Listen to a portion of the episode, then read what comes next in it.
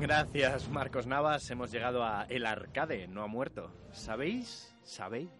Que desde que se desarrolló la industria de los videojuegos se han creado la friolera de 107 títulos sobre la Segunda Guerra Mundial. Coño, yo que creía que solo había Medal of Honor y Call of Duty. no hagas spoilers, Guillermo, no hagas spoilers. El tema ha dado para mucho. Eh, yo creo que casi tanto como para hablar de un género propio, como, como has dicho tú, Alejandro, antes en el cine o, en la música. Sí, que no hay juegos solo de tiros, sino que hay juegos de tiros solo en la Segunda Guerra Mundial. Exactamente, esa es la idea. Eh, yo voy a hablar, voy a hacer una mención, si os parece, de algunos de los títulos que han sido siempre los, los, los más icónicos yo creo que el primero, el que se debería, el que debería estar en el corazoncito de todos nosotros, es uno que se llama 1942. Es un shoot'em up que liberó Capcom en 1984. Sí, sí, de aquellos que había que pagar con moneditas. Ah, de, de maquineta recreativa. Sí, sí, sí, sí, ah. efectivamente. Y era básicamente el equivalente de la Segunda Guerra Mundial a los marcianitos. Eh, trata básicamente de un avión que durante la Guerra del Pacífico tiene la misión de llegar a Tokio y destruir a toda la aviación japonesa. Una misión bastante importante.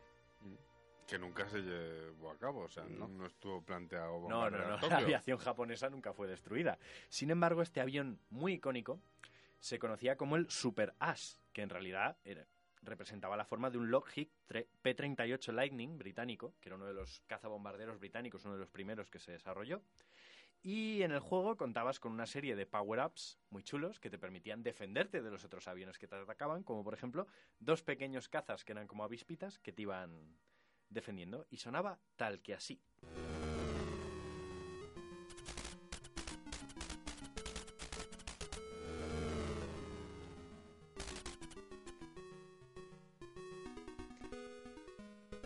¿Qué? ¿Os gusta, verdad? Suena, muy arcade. A mí me encanta. Suena, un poco a modem antiguo, ¿no? Al internet de antes. Sí, suena... Muy, muy distorsionado. Suena estamos naciendo.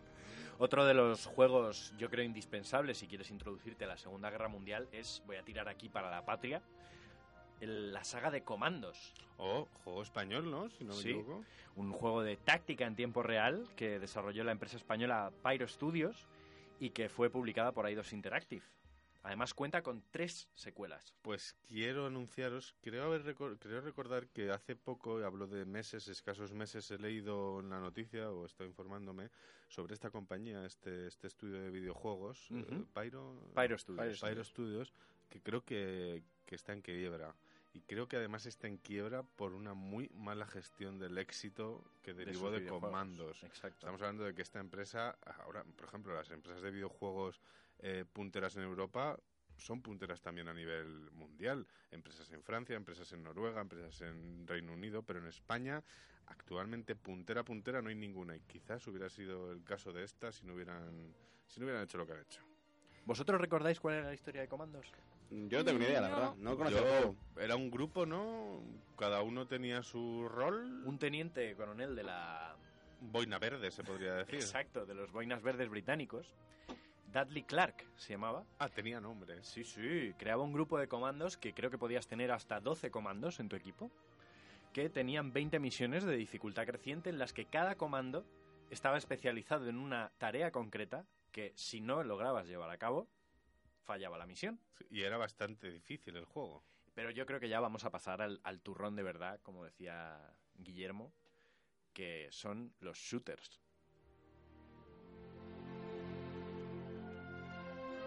¿Quién no se acuerda del mítico Call of Duty? Bueno, y sigue existiendo todavía. no, no, no, pero yo hablo del mítico. Yo he pasado unas cuantas tardes con los zombies. ¿Sabíais? Zombies nazis. ¿Sabíais que Call of Duty nació concebido como un shooter de la Segunda Guerra Mundial?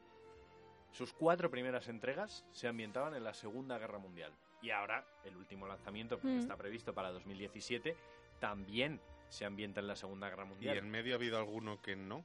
¿Ha habido Call of Duty futuristas? No lo sé, no he jugado jamás en mi vida un Call of Duty. Están Advanced Warfare, Black Ops, todos aquellos que se ambientaban en la Guerra Fría, guerra antiterrorista y las, una hipotética tercera guerra mundial. O sea, que van un poco cogiendo los conflictos que ha habido a lo largo de las últimas etapas y haciendo entregas. Exactamente.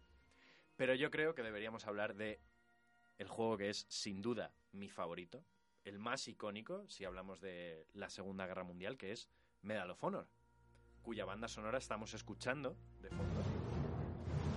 Podría ser la de una película. Y es que de eso te quería hablar precisamente. Tengo una duda, no sé si es en Medal of Honor en el primer juego donde básicamente eh, recrean el desembarco en Normandía, ¿no?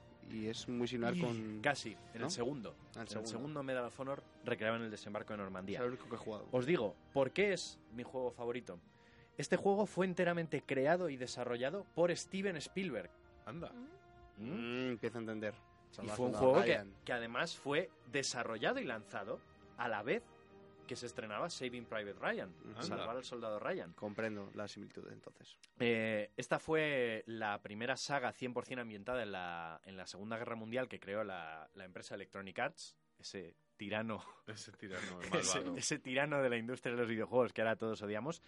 Eh, pero sea como fuere, todos estos juegos tenían siempre una o, o, si queréis varias cosas en común. Este sonido siempre resultaba bastante preocupante en todos los juegos. Este hace que te, que te pegues más de un susto.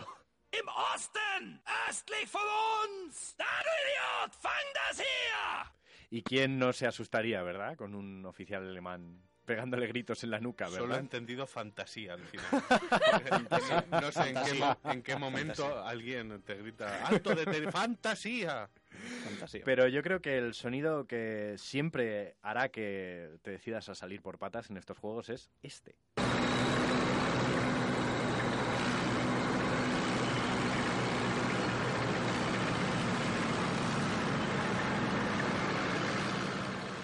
Claro que siempre puede ser peor, como cuando suenan los tres a la vez y te tienes que resignar a morir y apagar la consola, básicamente. por lo menos en los videojuegos Game Over le das al start y vuelves a empezar.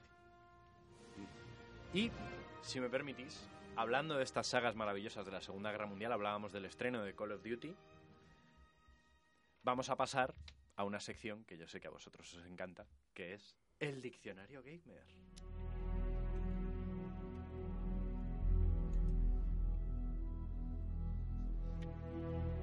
En el diccionario gamer de hoy vamos a explicar, desentrañar, ¿qué digo? Obtener la esencia misma del concepto. Cosas que nos van a ayudar en nuestro día a día. Por supuesto. a la hora de comunicarnos con nuestros semejantes en este siglo XXI. Probablemente te hagan odiar un poquito más el mundo. En este caso concreto. Este mundo anglófono. Porque seguro que las palabras a ver, no están en castellano. ¿Cuáles son? ¿Vosotros sabéis lo que es un DLC? Sí. Un DLC, no. No, para que no vamos a engañar, no. Yo creo que lo sé, pero no sé si lo sé. Oficialmente el DLC significa Downloadable Content, contenido descargable. Y oficialmente también este contenido es un contenido extra que tú te puedes descargar eh, para mejorar tu experiencia como jugador en un videojuego. Pero en realidad esto esconde una verdad más, más oscura. Los dineros, me da a mí, ¿no? Sí.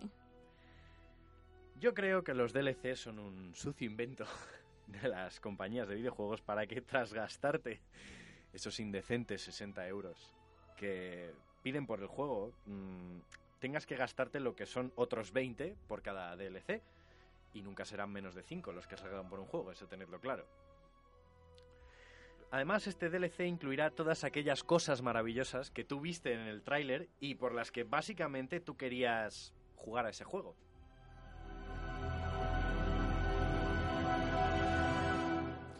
Porque estamos hablando de que hace 20 años tú te comprabas tu juego y te podías ir a tu pueblo, te podías ir a una isla desierta, podías estar en una estación espacial, que si tenías la videoconsola enchufabas el juego y te lo podías pasar. Y hoy en día, si te lo puedes pasar hasta cierto punto y luego ya tienes que pagar un poquito más. Exacto, es, es como la... yo lo llamo la analogía de la hamburguesa. Es como si en un restaurante te vendieran únicamente el pan y el filete de carne y por cada suplemento extra tuvieras que pagar más y más y más y más para disfrutar de todo lo que es una hamburguesa como, como, como Dios manda, ¿verdad? Pero peor todavía son los juegos que están diseñados, bueno, y creados solamente para jugarse online. Oh, eso sí que, son los encima tienes que pagar el online, que es en, en Sony creo que son 50 euros al año o así. Ujú. Así que aparte de los 60 euros del juego, tienes que pagar otros 50 para poder jugarlo. Y otros 50, y otros 50, y otros 50. De todas formas, el DLC yo creo que no es más que un recordatorio para que después de ahorrar durante semanas o meses, si eres ese chavalín que va a comprarse ese juego con el que llevas soñando toda la vida, eh, no puedas sentirte plenamente satisfecho con ese juego eh, hasta que no lo hayas probado en su totalidad. Algo que, si lo piensas hace 10 años, era tan simple como te compras el juego, jugabas 22 horas seguidas y te lo pasabas. Eh, esto es, bueno, hoy en día hasta que no te gastes lo poco que te quede en el bolsillo, no podrás decir con tranquilidad que has, que has jugado al 100% a un videojuego.